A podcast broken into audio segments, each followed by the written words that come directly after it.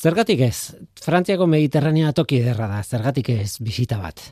Ba, hango izena handien artean, lurraldeko, bueno, tokien izenak, Marsella, Niza, Monte Carlo, Cannes, Avignon, baina baita Bersiers eta Montpellier ere adibidez, Perpignan, eta ba, izen hori ez gain, izen handien zerrenda horretan ibai baten izena dago. Rodano. Ibai ezaguna ibai haundia, ez? Ba, ibai hori gorantz jarraitu, e, esan nahi dut, kostatik abiatu, itxasoratze puntutik barru aldera, nola bait, Abinon bera ere pasatuko duzu, leponda Abinon ospetsua ez, zubi ospetsu hori. Eta beste berrogeita mar kilometro inguru jarraitzen badezu ibai ondotik iparralderantz, kobazulo garrantzitsu batera, edo bat dagoen ingurura iritsiko zara. La Grotte Mandren, Eh, la grote mandrin iz, e, idatzita. Tira, kobazulo horretan dago, Europan izan den homo sapiensaren aztarnarik zarrenak. Komplikatua da, eh, kobazulo horretan bertan neandertalak ere egon ziren, sapiensak baino lehen, bai eta sapiensan eta gero ere. Beraz, bueno, esan historia ez da inoiz lineala izaten, ez da? Ez da historia aurrea ere. Tira, ba, Egun hauetan jakin dugu zer aurkitu duten arkeologoek mandrin esango dut. Mandrin kobazulu horretan homo sapiensa bertan egontzen garaiko sedimentuetan. Alegia duela berroita mala un mila urte gutxi gara bera. Han gezi puntak topatu dituzte. Asko. Eunka gezi punta. Bueno, egian ez nuke esan behar gezi puntak. Zehazki kontatzeko, esan beharko nuke, arrizko puntak topatu dituztela, baina arkeologoek esaten dute, ah, antz oso ondia dutela, beste, bueno, esagutzen dituzten beste gezi puntekin, eta beraz, haien ustez, geziak zirela, hori, hori zen hipotesia. Eta badaude beste arrazoi sendo batzuk hori pentsatzeko. Eh, puntak, elkarren artean oso berdinak dira, denak. Eta zientzialariek probatu dituzte, erabili dituzte, esan nahi dut. Kopia fidelak egin dituzte, eh, harritan gainera, eta, bueno, hildako animalien kontra tiro egin dute gezi baten montatuta eta arkua batekin, eta ederki funtzionatzen dute. Horrez gain, kobazuloan bertan animalia askoren ezurrak topatu dituzte, eta ustez, hipotesionen arabera, ba, sapiens haiek, bueno, geziekin harrapatutako animaliak izango ziren beti bezala geziak baldin badira, geziaren gorputza, nolait esateko makilak edo egur zatiak, azken batean, bon, bagaldu egin dira degradatu direlako. Berrogeita mala mila egur batentzako demora oso luzea da. Berrogeita mala mila urte, esan nahi dut. Tira, nola nahi ere aurkikuntza interesgarria da eta ikerketa bitxia. Ume baten hortz bat ere topatu dute sedimentu berean, garai berdineko sedimentuetan, eta horri esker ondori estatu dute, gare hartan benetan, kobazuloan bizizirenak homo sapiensak zirela. Eta ez neandertalak adibidez, ez? Beraz, ederki lotzen dira emaitza guztiak. E, baditugu arrazoiak pentsatzeko beraz, Europan ezagutzen ditugun homo sapiens zaharrenek, eizan egiten zutela arku eta geziekin. Badiru dibaietz. Ongetorri norteko ferrokarrilera. Euskadi erratian, norteko ferrokarrila.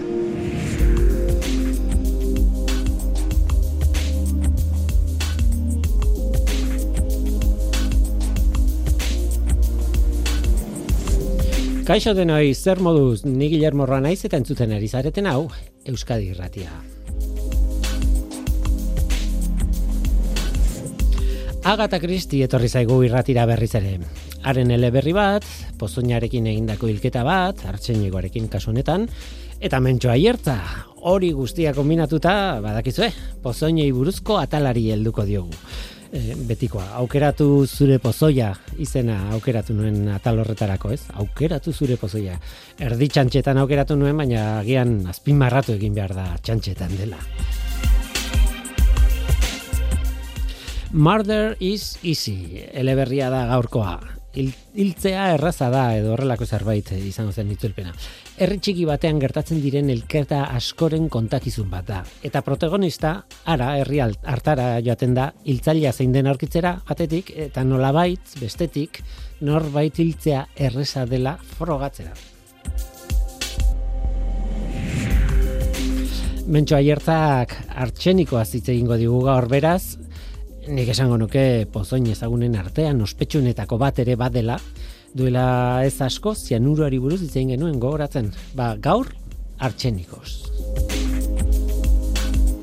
Guazten ba, hau da norteko ferrokarrila, zientziaz betetako hitzak.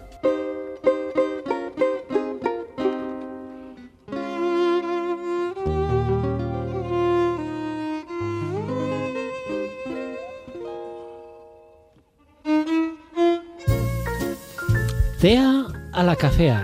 Mm, batzuek nahiago du izaten dute tea. Tea, hombre, nola ez. Beste batzuek kafezale amorratuak dira.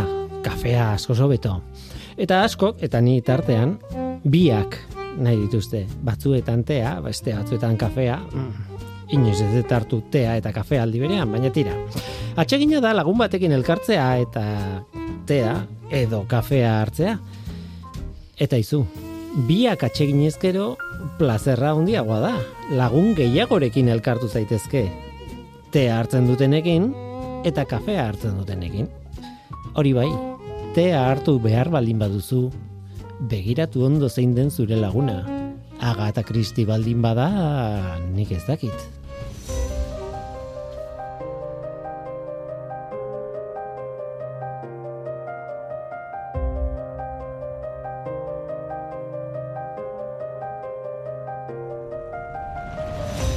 Zuek ikusi tea zeinekin hartzen duzuen, baina, bueno, behintzat, jakin liburu batean jartzen du mm, beti, beti, beti ez dela seguro izaten.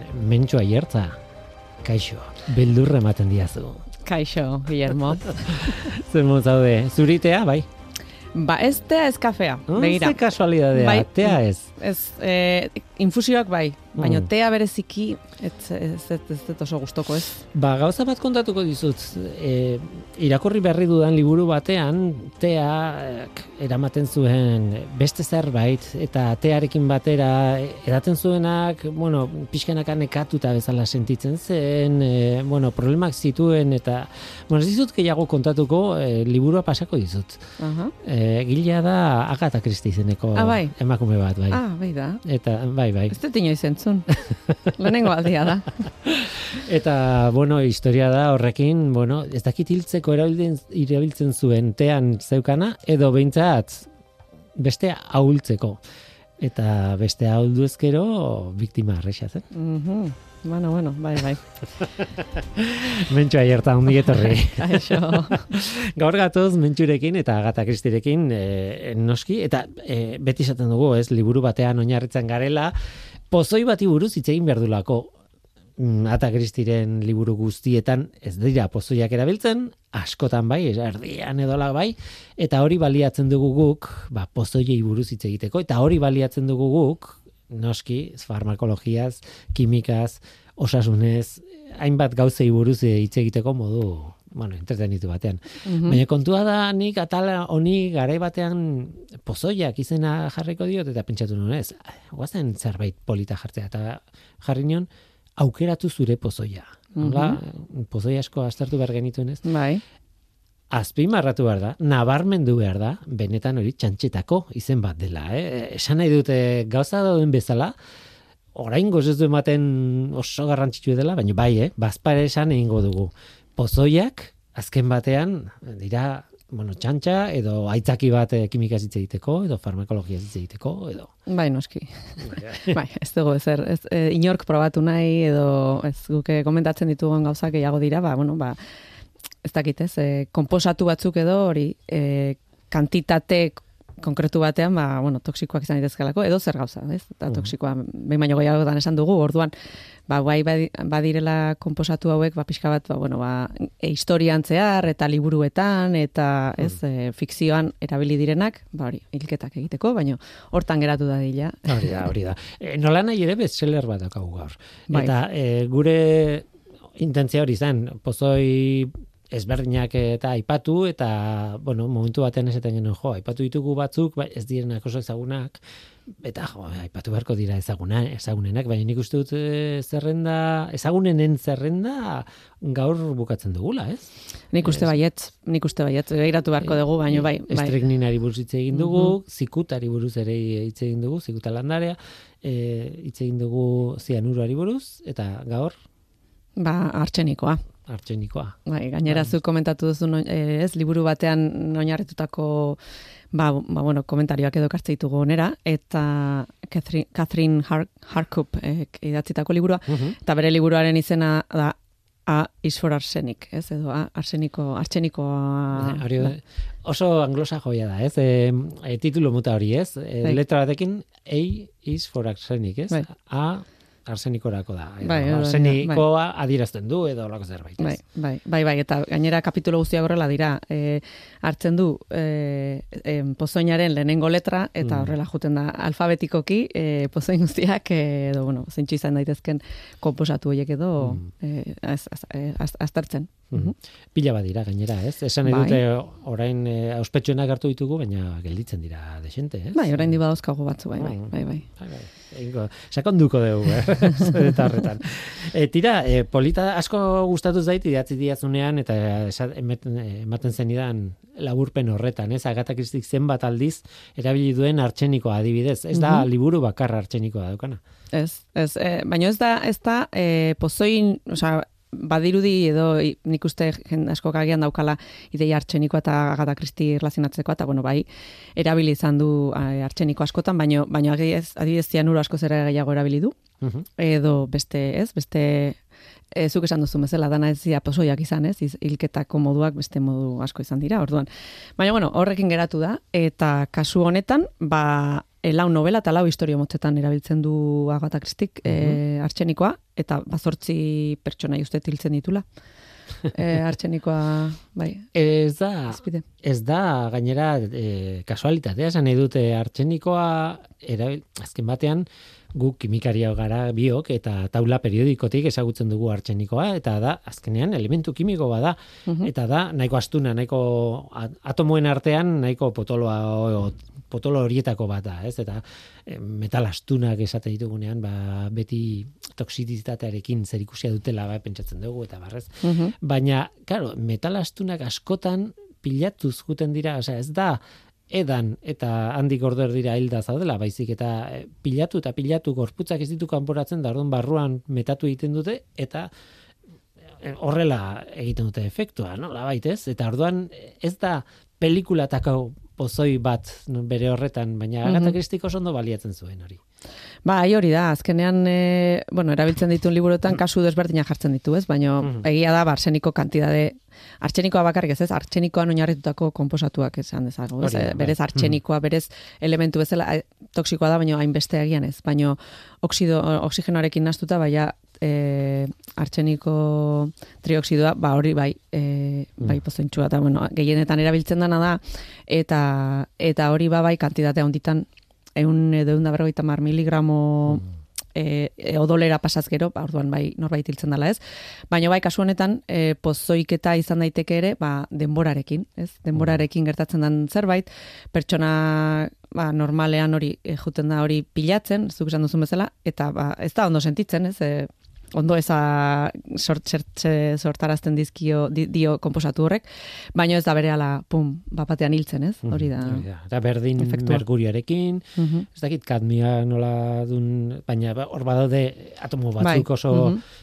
antzeko efektua izaten dutenak, ez? Eta e, gogoratzen dut, e, horregatik hala ere, e, artxenikoa da badagoela, ba, e, sustantzia po, e, toksikoenen zerrendatan, ez? Ez dakit mhm. nola neurtzen den toksizitatea, yeah. e, zea batena, egunen batean begiratu beharko dut. Baina, baina bai, e, aipatzen zen hori. Eh? Merkuria, kadmia eta artxenikoa, nik esango nuke, elementuen artean badala hori. Bai, Zerrendaren goikaldean dauden, ez? Mm -hmm. Kontatu jazu, eh, arsenikoaren historia, beti izan da gurekin, nire etxean ez dut ezagutzen artxenikoa, baina e, gizakiaren historian leku guztietan dago.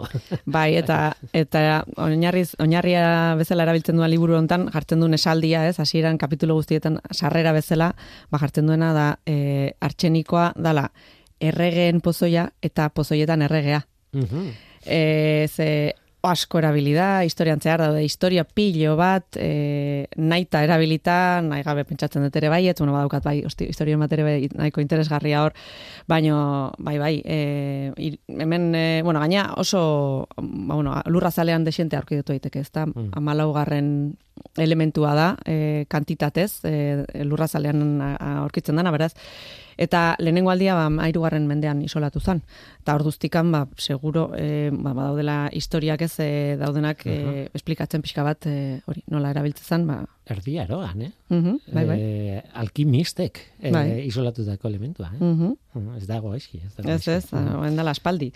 Eta lehen esan dudan bezala, bari, ba, normalean e, artxeniko trioxidoa da erabiltzen dana, edo erabiltzen dana, pozoi bezala, eta ez bakarrik pertsonak hiltzeko eh, demagun, ez, ba, arratoiak eta, ez, e, beste, e, bueno, ba, em, Pestizida bat. Bai, pestizida bezala, hori da, ez? bai, bai. ez? Bai. bai, bai.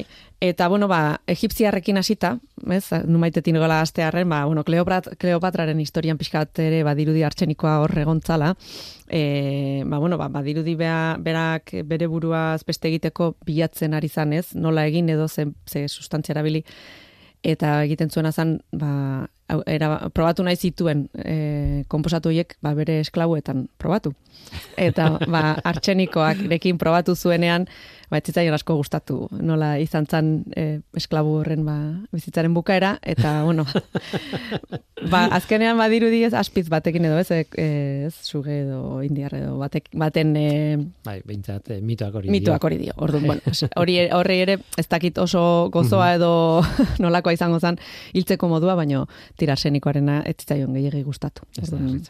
Mhm, ez, ez eta e, egia esan e, neri galdetu izan diate, ez? Ea, sekzio honetan namakiten denboran zein erabiliko zenuke, ez? Eta ez dut aurkitu, oraindik bat, esan, esan ez, pff, dana, denak daukate bere alde, eta eta sintomak, eta ez, bere, buf, oso, ez dira oso, ez, erabiltzeko ez dira. Oso. Nola nahi ere erabiltzen duzunean pozoi bat edo beste eh, problema ez da izaten bestea nola hilko den problema da eh, hori nola ez nauten harrapatuko eta Ere, edo, bai, zure, bai, niretzat bai, nire kasuan bai, izango litzateke da.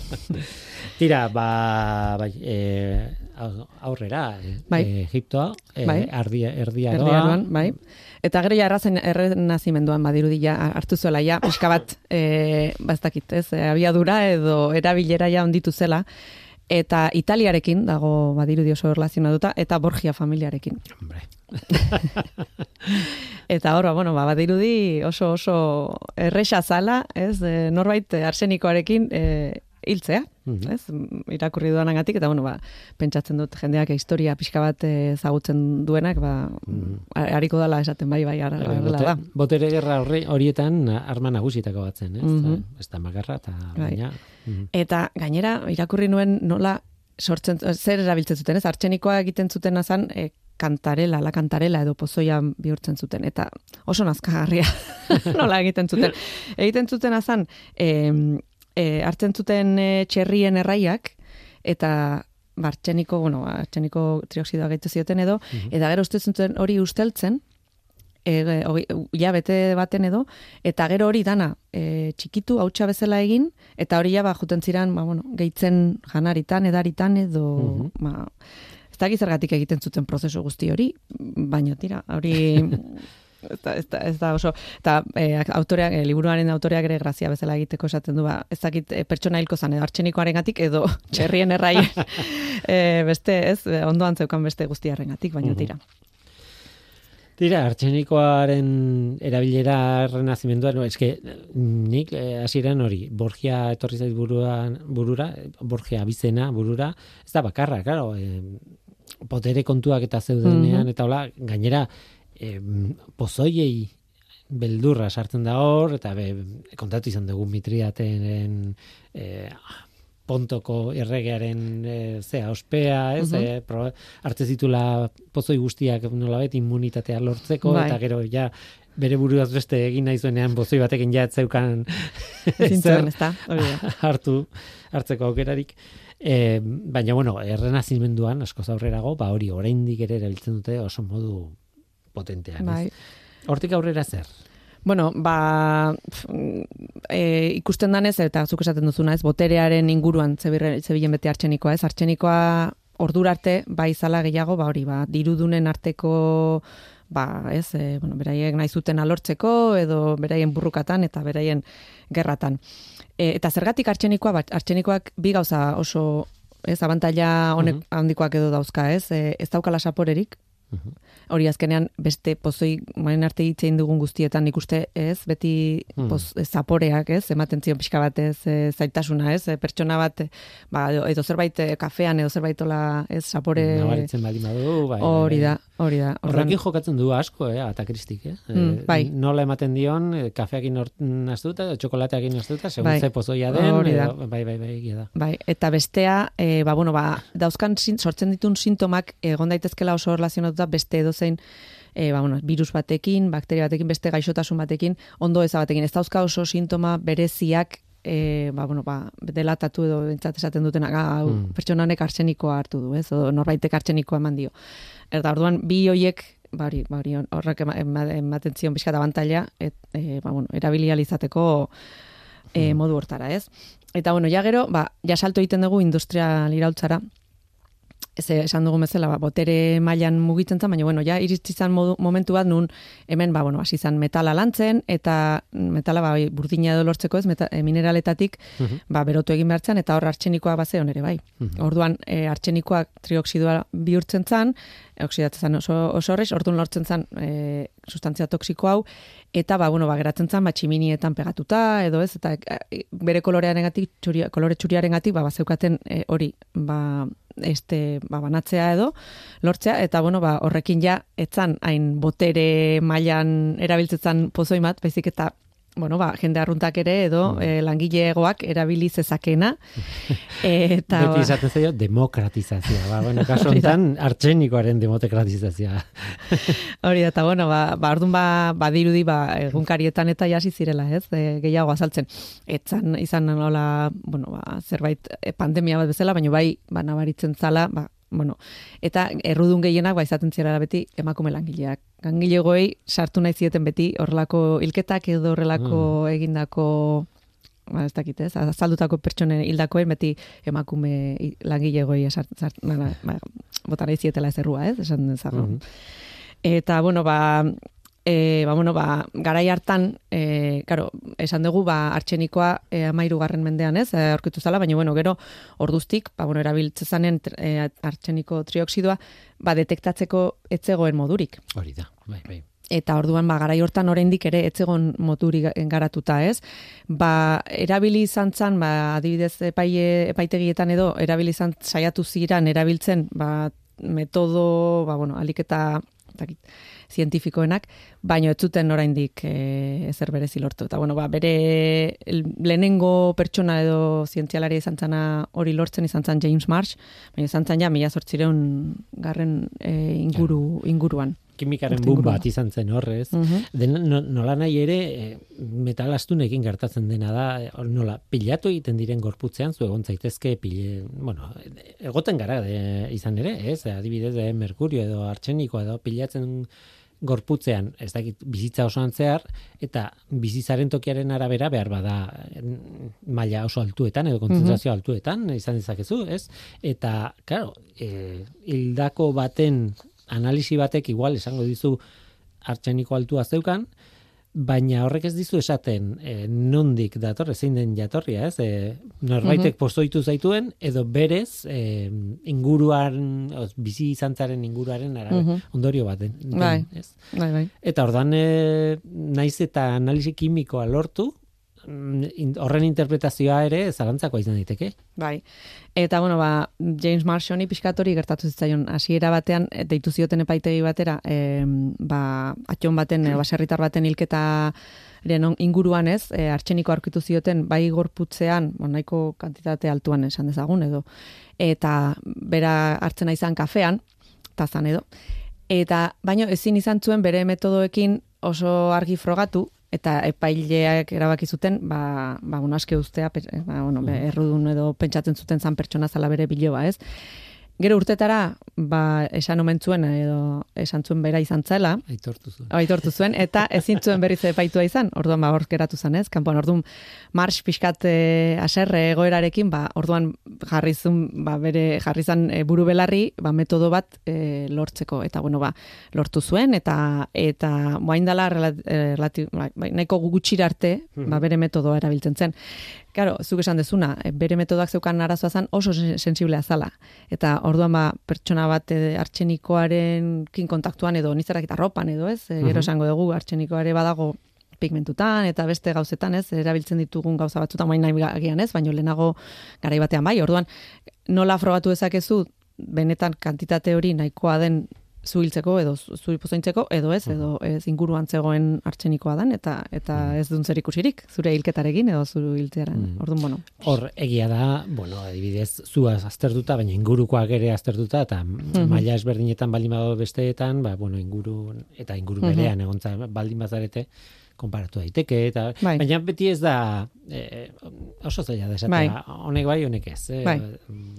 baina bai gero ezuk esan duzuna pilatzen denez eh nun aurkitu daiteken pilaketa hori ba normalean eh atzazaletan mm eta hilean Bai. Orduan, bai hori izan daitekena ere, ba, ikusteko ea benetan, ba, bueno, norbait, bueno, norbait pozoitzen saia, egon dentzu, ez, e, denbora batean, horre ikusi daiteke. Azkenean, e, hileak denbora asko tardatzen du, ez, e, desegiten edo, eta orduan, ba, hor, aurkitzen malin madar zenikoa, ba, ba, hori izan daiteke froga bat. E, ez, e, ba, norbait, e, saiatu dela zu, zu pozointzen, ez, hori dira. Espera ezagunez. Bai, bai. Espera ezagunez, ez? Bai, bai. Baina, e, ere mula bain korran nola nahi ere, bai. ez? Eta, eta gainera, bueno, pentsatu behar da, emeretzi garren mendeko kimika oso aurreratu zela mm, historiaren mende gehienekin konparatuta, baina gaur egungo egoerakin konparatuta mm, oso atzeratu. ez dakit, no? Ez? Ordan, bueno, eh, ez dakit, bere problemak izango zituen, eta legeak egero erantzun behar dio horri ere bai, eta, mm bueno, ez da, bai. ez da, reixa, ez. E, aipatzen zenuen, pasadiazen dokumentazioan, alerta kristik berak ere, e, zea, e, gizon honen analisi metodoa aipatzen bai. zula, edo erabiltzen zula, ez? Bai.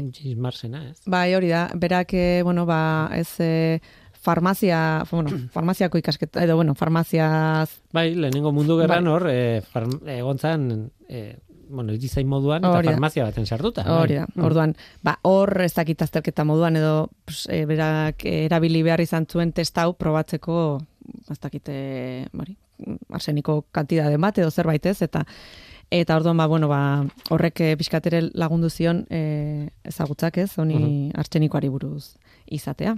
Orduan, ba, bueno, pues, e, berak bat zeukania kontaktua pixkat e, metodonekin. Tira, eh, aurrera guaz, eh, bueno, ez dakit aurrera guazen edo, ez? ez? Industria, industria eraultza garaian bai. gauza asko delako kontatzeko. Bai, bai, bai Victor, bueno, Inglaterran adibidez, bueno, esan degunez bain ella edo zein pertsonak edo daukala, ez, lortu dezakela artxeniko trioxidoa e, nahiko errex, ba, horre hasten dira ba, istripuak ere gertatzen. e, eta Victoria, ez, e, Inglaterrako Victoria garaian, ba, gozokiak eta postreak eta egiteko, ba, e, azukrea erabat erabili beharren, ba, erabiltzen zituzten bai geltsoa edo, edo e, tiza edo, no, ez, uh bueno, nasteko hor, e, ba, bueno, postrea edo ez erabiltzeko hainbeste, ez? Bai. Merkeago, ez? Ateratzeko edo. Drogekin erabiltzen den metodo berdin. Oi da, oi da. Nola, kortatu edo, ez? bueno, azkenean hori sartzen zuten, ba, merketzeko, eta, eta, eta orduan, ba, ba, behin gertatu zitzaion, ba, gizon bati, ba, bueno, ba, asizala, iriltsoa sartu beharren, ba, bartxeniko trioksidoa sartu zuela, eta orduan ba, berrun, berrun pertsona edo gaixotu ziren, ondorioz eta hogei, hogei pertsona hil. Baina azkenean inorretzen ez gartzelera jun, ez ez epaitua izan, ba, istrupu bezala geratu bentzan. Mhm. e, gaur egun nahiko, ez, e, harrigarri izango litzateke, ez da horrelako eh, horrela gertat, horrela ustea, baina tira, garai hartan badirudi, bueno, ez dakit, oikoa edo, bueno, horrela, horrela izan zan eta inorretzan kejatu. Orduan, ba, bueno. Eta, ja, bai, Bai, bai, e, urrengo gauza aipatu behar duna pigmentoak. dira. Bai. Nik eh, sartu naizenean eta ni marrazkilaria naizen aldetik eta hori dakat beti buruan, ez? Da, urteetan da urteetan e, pinturaren historian gaur egun dendak daude erosteko edo tokitan e, pigmentuak joatzen zara eta nahi dut horia edo nahi dut berdea ez da motakoa. Ez, Mhm. garai hartan e, pintorek berek egiten zuten beraien tailerrean pinturak eta gero hori erabili Mhm. beraiek edo beraien ikasleek edo dena delakoek, ez? Baina e, noski ari ziren artxenikoarekin jokatzen, berunarekin, e, bueno, e, kadmio, kobalto, Bai, ez da. e, bestseller guztiekin, ez? E, beraz, e, egon behartzun ara, e, lotura bat, eta gainereske artxenikoak ematen dituen konposatu ezberdinetan, dago, kriston kolore Mhm.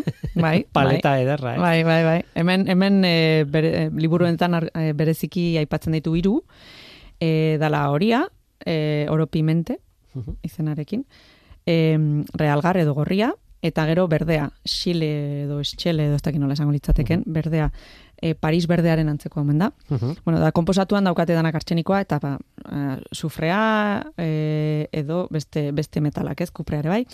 Eta, bueno, ba, karo, kolore hoiekin hasi ziren egiten, ba, ba, bueno, paretetako hormak ez, e, hormetako papera ez, Mhm. e, gara hartan oso, oso, ba, asko erabili, oso erabili zala, ez? E, gehien bat nik uste papoteria zeukaten jendean, ez? E, e, gogoratzen naizola bisitatu ditudan etxe pila batetan e, garai Victorianko garai Victorianko garai editar editakoak dena dauzkatela koloredun, ez? E, paperak eta la.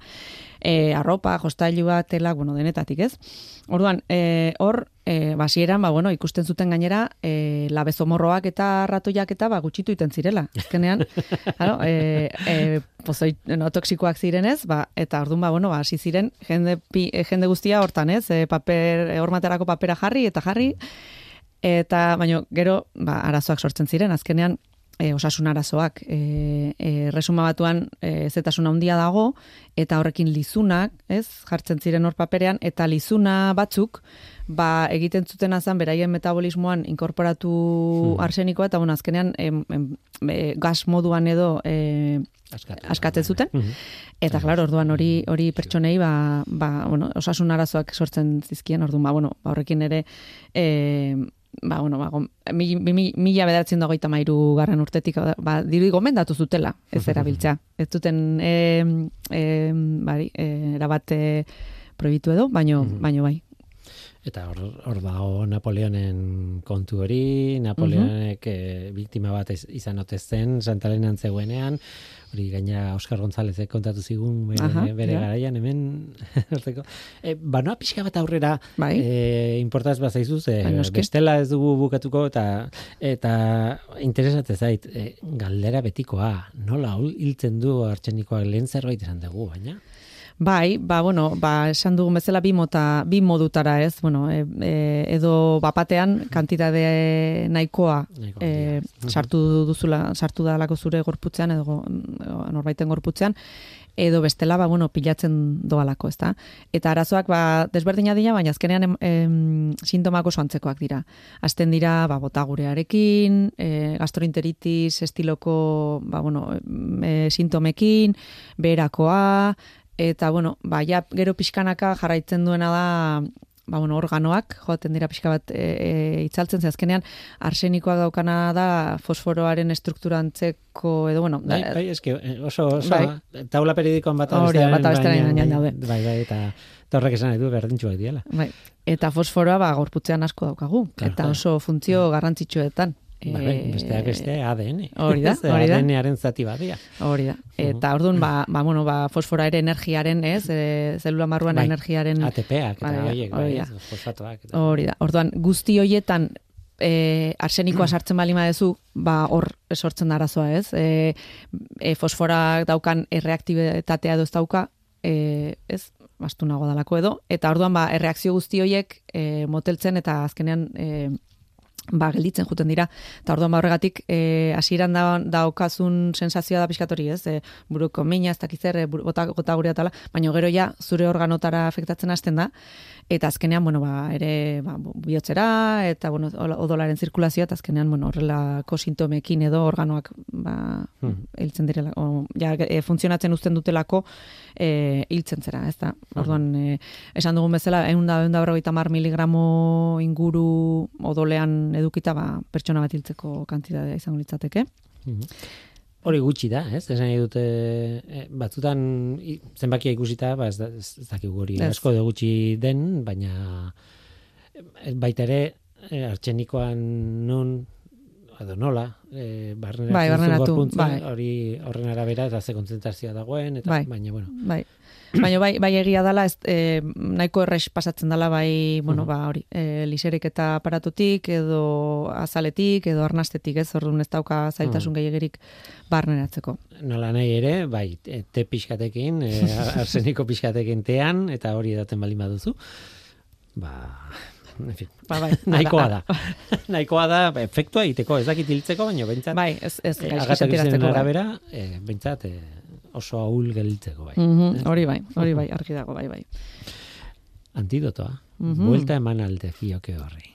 Galdera, izu Bai, bueno, beste kasu desientetan bezala, ez da, e, liserik eta aparatutik sartu baldin badar zenikoa da jan balima duzu, dudan balin baduzu, ikatzarekin eta ikatz aktiboarekin agian ez hobeto e, ba, lortu ezakezu ba, bueno, ba, bota gurearekin edo botatzea edo bueno, edo behintzat e, ikatzaren barruan edo reporoetan edo gert, e, barruan gertatzea, geratzea eta ez zure gorputzera pasatzea ez?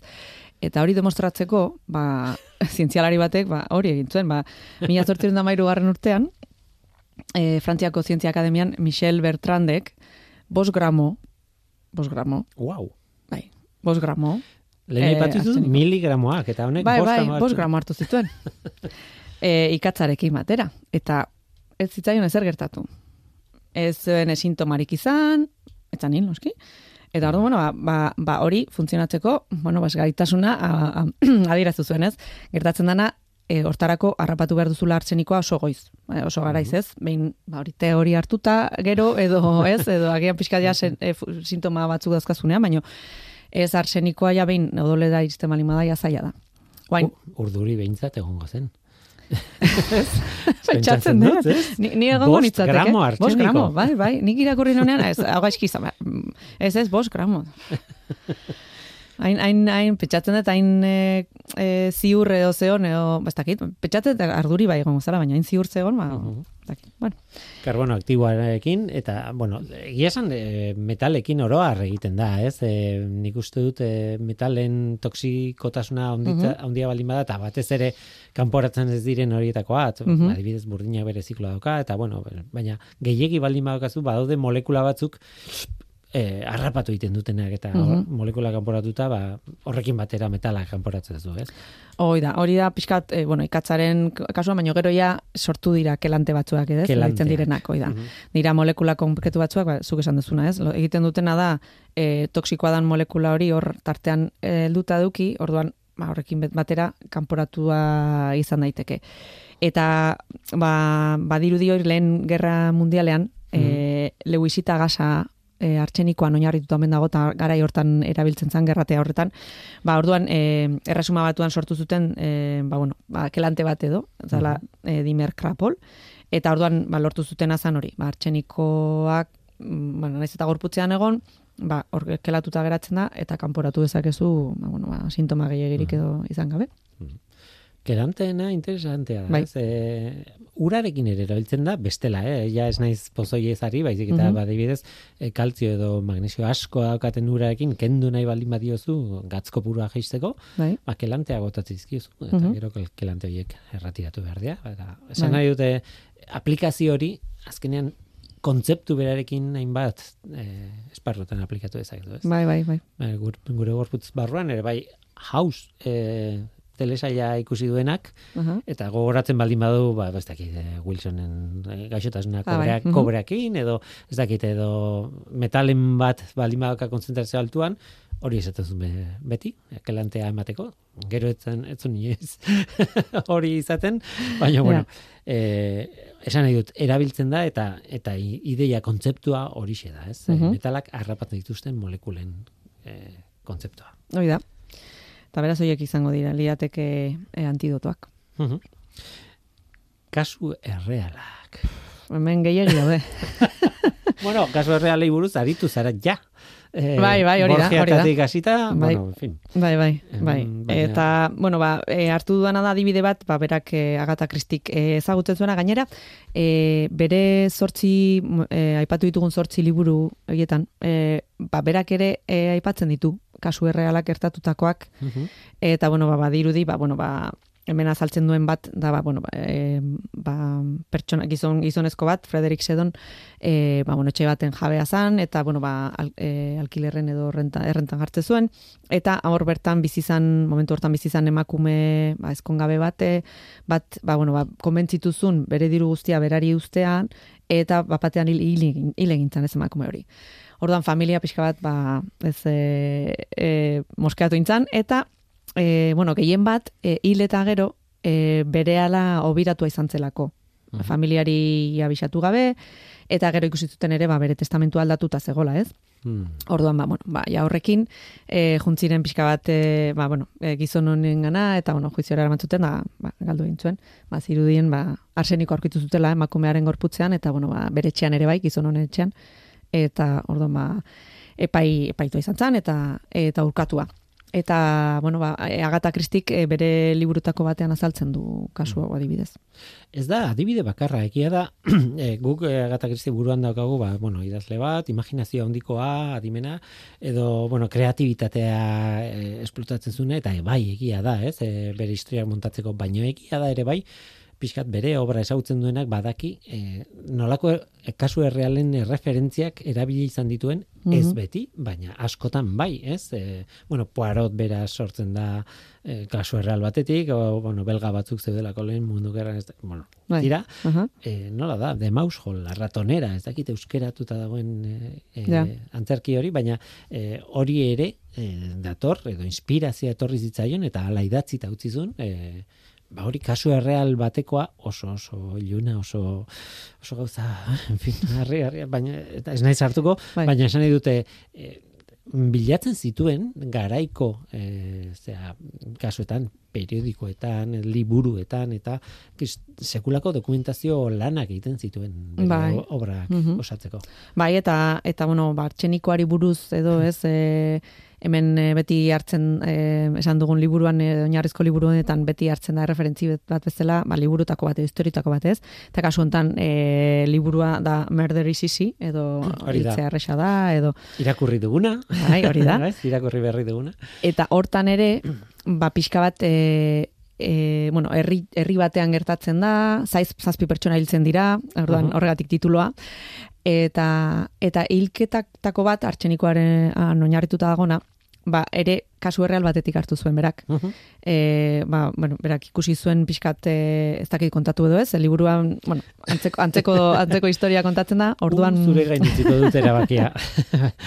Bueno, azkenean leno kontatu duan historia antzekoa da, eh? Ba, ba, bueno, kasu honetan bikote bada, eta, bueno, ba, ba gizonezkoa e, bueno, ba, estatu ba, ez dakize lana dauka, baina, bueno, ba, estatu badaukat, estatus badaukate, bizi dira etxe batean nola e, zaintzailekin eta, eta ema, emaztea ba, gaixotzen da, eta, bueno, ba, zaintzaileak dauzka, e, bi erizain dauzka zaintzen, baino ez dakit susmoa dauzka, ze, ez da hobetzen, ez? E, pasatzen ditu den, e, ba, bueno, dauzka olako ba, buruko minak, e, tripako minak, olako, olako sintomak, eta ez da hobetzen, ez da hobetzen, da orduan berak susmoengatik, ba, erizainetako bat kaleratzen du, ez?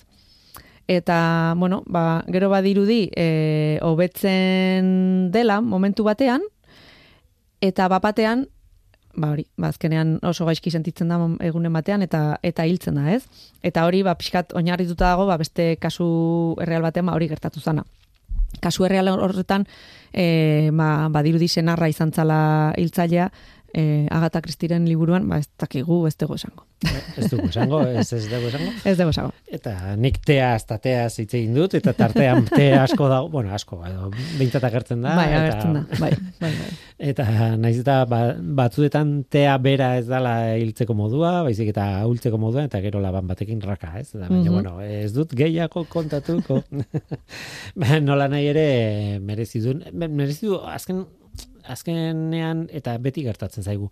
Naizta hori e, horrek guri aitzakia eman luze hitz egiteko benetan eleberrietan eta liburuetan oso tarte txikia hartzen du normalean. Egiten duena da eh, ba, pozoi bakoitzaren edo eh, bueno, ezaugarriak ondo Mhm. hartu eta ondo lotu oso errealista eh, idatzi eh, traman ondo sartzeko. Baina ez du esan nahi azalpenetan galtzen denik, ez, eh, pozoien kasuetan. Ez, izan dira ba, liburu batzuk, eh? Ba, nun bai e, baten bat gogoratzen naiz, ba, bai hor desente esplikatzen zuen, eta gainera pues, e, oinarritzen zabizka da, ba, ba, zegoela pertsonai bat ba, ezagutza zeuzkalak, ez, Mhm. botanikan, eta landaretan, eta baino kasu honetan ez. Eta, ba, bueno, ba, ez agi, agian ez da, ez, da, ez da aipatzen den benetan kasu hori artxenikoarekin izan dan edo ez liburuan. Baina, bueno, gero ikusita ze sintomak eta zer gertatzen da, ba, bueno, baina, dez, zuk esan duzun bezala, lotu ezakezu dena eta zentzua dauka, Mhm. azkenean, bueno, ba, artxenikoak sortzen dituen sintomak eta eta pilak eta moduan ere e, hil dezakelako, ba, horre guztiak e, zentzua ematen diolako Horrek azkenean. eta zaporeak lehen Hori da, hori da, bai, bai. horrelako gauzak, ez? Mhm. Eh, Baita ere igual e, gustatzen zait asko e, azpimarratzea, ba horixe, adibidez, e, Agatha Christieren garai ez dakit, e, oparoena izango litzateke hogei garren mendeko lehen erdia, ez? Eta Mhm. e, ja hogei garren mendearen hasiera, nahiko hasieran, edo, bueno, lehenengo laurdenean izango nuke, ja gara hartan e, zenbait konposatu erosteko zerrenda batean sinatu behartzen nuen. Bai, hori da. Mhm. Lehenengo liburuan gogoratzen naiz, eta da Bai. am- amaseikoa, edo hogeikoa, edo Bai, hortakoa, bai. Mhm. Em, zera, e, zerrenda bat zegoen nun zuk erosten duzun bakoitzean estriknina pixka bat eros- erosi eta sinatu behar duzu gero horren jarraipena egin ahal izateko. Mhm. Erresago lortzen ziren konposatuak, bai. Erresago lortzen ziren pozoiak, bai. Baina, erregistroa hortzeon, beraz, e, etzainan, hain, hain, hain, erresa, ez, Mhm. kontua, ez. E, hori, behar bada, mende erdi bat lehenago, ba, nahiko libre zen, ez. Erosten, Bai, hori da. Bai. E, eta, eta, bueno, e, zerbaitegatik da. E, zaharrak dira, baina ez dira tontuak, ez. E, gare hartako Mhm. e, biztanleak eta far, farmazian erabiltzen zirenak Bai, eta hori da, hori da. eta poliziak. Eta, Tira, murder is easy. Hiltzea erresa da edo e, euskeraz dugu e, Ez. nik, nik bilatu dut eta ez dut Ez, ez, dut aurkitu dagoenik e, itzulpena baldin badago ba barkatu idazu e, Hori da. Baina bueno, ez dut aurkitu. Matar es fácil hori e, gaztelaniazko edizioan horrela du izena Mhm. e, entretenitua eta nik aitortu behar dizut gauza bat gaur bertan bukatu dut. Ba, bai. Atzo jakin nuen zein izan zen hitzailea, baina azken azken kapituloa gaur gaur bukatu dut. Ez Bueno, da- orduan fresko fresko daukazu. oso fresko dakat. Arsenikoa hortxe hortxe. Ba, nik arsenikoaren aitzakerekin beste liburu bat ere irakurri dut. Eh, They do it with mirrors, el, el truco de los espejos, Mhm. ere. Eta, bai, hori ere bai, beste, beste modu batera, beste histori bat, hor bai zala, dala bizka famili bizkatero bat, eta, bueno, ba, ez dia egilketa asko gertatzen, baina, bai, bai, bismar pelena. Ondo. Ondo, ondo. Eta nik eh, aitortu behar dizut, em, eh, Agatha Christieren autobiografia erosi dudala duela gutxi. Ah, Eh, mira. zati bat irakurri nuen bere garaian, eta Mhm. duela gutxi erosi nuen, eta uh, ze ona, ze ona. Pila gustatzen zait. Tira, ba, hemen utziko dugu, hartxeneko pila Mhm. izan dugu dagoeneko programa Bai, honetan, eta bada garaia kelante pixat. Eh? Jart, jateko dena delakoagatik. Mentxu, eskerrik asko, Bai, beti zuri. eskerrik asko zuri, eta eh, zure programa hauek mundialak dira, Mila esker zuri. eta hala ere bildurra baten dira. Gero arte... Agor. Zientzia.eus Zientziari buruzko albisteak. Audioak, bideoak, agenda, argazkiak. Milaka eduki gune bakar batean. Elujarren zientzia ataria zure eskura. Entzun, irakurri, ikusi eta ikasi. Ez duzu ez, e, estrenaldi bateakin etorri gara ez, e, zea separadore berria, maider gorosteri giri eskerrik asko eta grabatu duten guztiei eskerrik asko. Polita da, polita da. Tira, ba, pozoinak atzera utzita, bueno, ja, estriknina egin genuen artxeniko hori buruz gaur egin dugu, zianuroa ere, bueno, sartu dugu, zikuta bera ere bai, eta hain ezagunak ez diren beste batzuk, hori dena atzera, ez dakiz zer egingo dugu horrengoan, mentzuk esan beharko digu. Tire, ba, hori utzita atzera bukatu behar dugu gaurko saioa, baino bukatu baino lehen, bueno, kontu bat, agendako kontu bat. Datorren astean, martxoaren bian, goizeko bederatzi teartietan, jardunaldi oso berezi bat izango, izango da Neiker Zentro Teknologikoaren egoitzean, arkautin duen egoitzean. Neikerrek berak eta Eluiar Fundazioak biak elkarrekin antolatuta. En, bon, toki zoragarria da joateko eta edukia e, ezin hobea. Lehen sektorearen erronkei buruz hitz egiteko elkartuko ditu aditu asko. Nik esan behar dut, ni gonbidatu nautela jardunaldi hori gidatzera, eta eskertzen diet, eta eta joango naiz pozpozik, baina ni ez naiz interesgarrina jardunaldi horretan. E, oso, oso aditu interesgarriak daude aitor ze, zebinades, zebidanes, barkatu. Neikerreko animalia osasun departamentuko ikertzailea ongo dan, Ibone Ametza, Euskal Herriko Unibertsitateko Zientzia eta Teknologia Fakultateko irakaslea eta ikertzailea, garapen iraunkorrari buruzko UNESCO katedrako zuzendaria gainera, Bestetik, ana izburua, neikerren egiten du lan, ikertzailea da, eta landare ekoizpen eta babes departamentuko ikertzailea da, eta aditua da maastiak eta klimaren arteko elkarregintza horretan eta bueno, aurrera begira jartzeko ezin hobea. Eta Manu Soto, aspaldiko laguna Euskal Herriko Unibertsitateko Zientzia eta Teknologia Fakultateko irakaslea, ikertzailea ere bai, eta azpimarratuko nuke plentziako itxas estazioko zuzendaria. Arrainen ekologiari buruz eta biologiari buruz bueno, itxas biologiari buruz pila dakien e, ikertzaile bat. Tira, horiek gehi izaro zubia ibarguren eta hasiera albitearrek biek irabazi dute bere garaietan e, neiker sari berezia e, kafeluiar sarien barruan eta horrek esan nahi du divulgazioa indutela euskaraz lehen sektoreari buruz esneako izteko e, kontu batzuei buruz batek eta betizua ari buruz betizua ar, e, zea behiari buruz besteak. E, biek irabazi dute sari bat berezia divulgazioa egiteagatik ba horixe lehen sektorearen inguruan. Denak izango dira bertan jende gehiago ere bai naikerreko jende oso interesgarria izango da bertan eluiarko batzuk ere izango gara. Tira animatu zaitezte joatera izena eman behar da neiker.eus weborrian dago aukera izena emateko, e, baina bestela libre da sarrera. Esan dakoa, martxoaren bian, ostegunean, goizeko bederatzi terdietan hasiko da, eta goiz osoan zehar izango da jardunaldi hori. Tira, eta besterik ez, gu, bagoaz.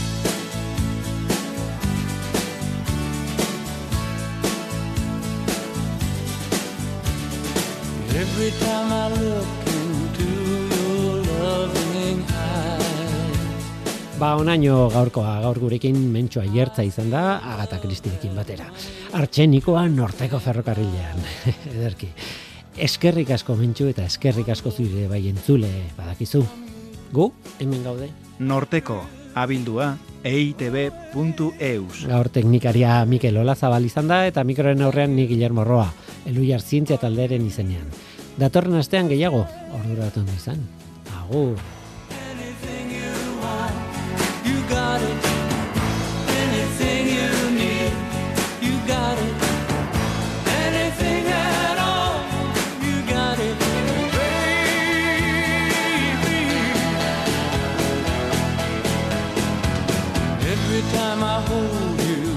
begin to understand. Everything about you tells me I'm your man. I live.